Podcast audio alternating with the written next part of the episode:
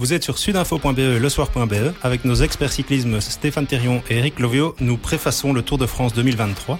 Troisième débat, le parcours du Tour et les principales étapes à suivre.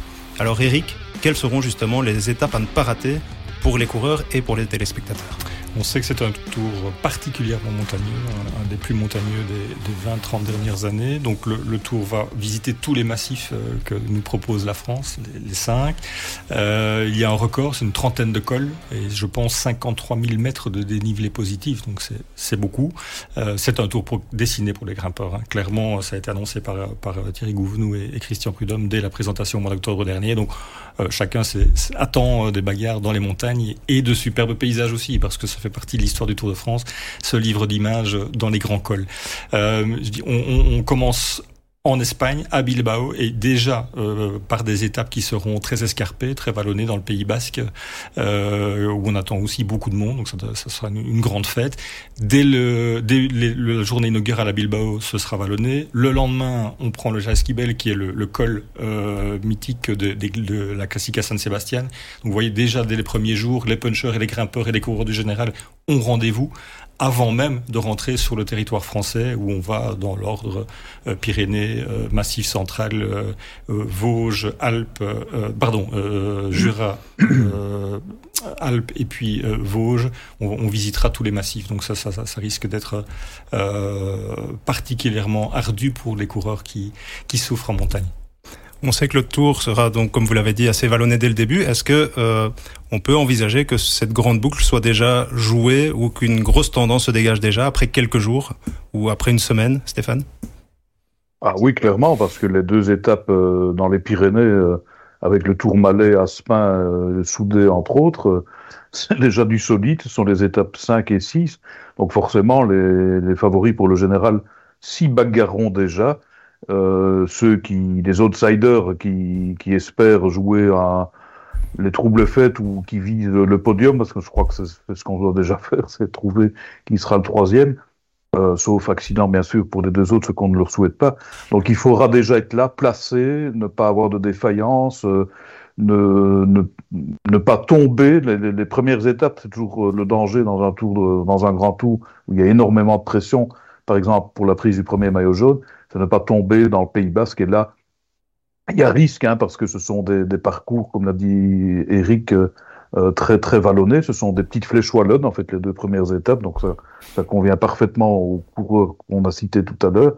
Mais c'est sûr qu'après, au soir de la sixième étape, euh, dans les Pyrénées, on y verra nettement plus clair, peut-être définitivement plus clair, en tout cas pour les deux coureurs favoris de ce Tour de France en sachant, euh, je rebondis évidemment sur Eric, qu'on va enchaîner tout de suite avec le Massif central, euh, euh, les Alpes, n'en parlons pas, avec un programme extrêmement copieux. Et puis, au-delà des Vosges qui, constitueront la dernière étape, entre guillemets, de moyenne montagne, avec absolument tous les massifs qu'on pouvait emprunter là-bas, il y a même une étape dans le Beaujolais où il passe d'un mois à l'autre pour les amateurs de vin, c'est magnifique. Pour ceux qui font du vélo, ça, ça, ça sera peut-être moins gai. N'est-ce pas un risque pris par les organisateurs de prévoir un parcours aussi vallonné, montagneux, dès le début, avec justement le risque peut-être de, de, réduire le suspense au bout de quelques jours dans, dans la lutte pour le, pour le classement général? Euh, Christian Prudhomme rappelle à l'envie que le tout fabrique ses héros. Donc voilà, et on s'adapte au terrain. Euh, ils veulent toujours systématiquement un terrain de jeu le plus surprenant possible, sans spectacularisation à l'excès. Euh, ils y veillent aussi, je pense. Euh, mais il n'est pas question de, de, de, rentrer dans un schéma de tour des années 90, euh, par exemple, où il y avait 5-6 étapes qui se ressemblaient, puis on entrait dans une deuxième séquence un peu différente. Tout ça, ce format-là a, explosé. Et donc, dès les premiers jours, il souhaite que euh, les, les, les, grands favoris, les punchers, etc., soient euh, épaule contre épaule et, et, se dévoilent et tombent les masques le plus vite possible pour que le, le, le sport euh, soit passionnant. Il y a aussi la, la recherche euh, d'une forme de, symbole. On sait que cette année, on va, le Tour va retourner au Puy de Dôme. C'est la première fois depuis 1988. C'est un, volcan endormi, mais qui, va, à mon avis, déchaîner pas mal d'ardeur euh, parmi les, grimpeurs. Donc, on y retourne 35 ans plus tard. Euh, ce sont des, flancs euh, douloureux pour le cyclisme belge. On se souvient de la mésaventure d'Adi et du coup de poing au foie en, en 75.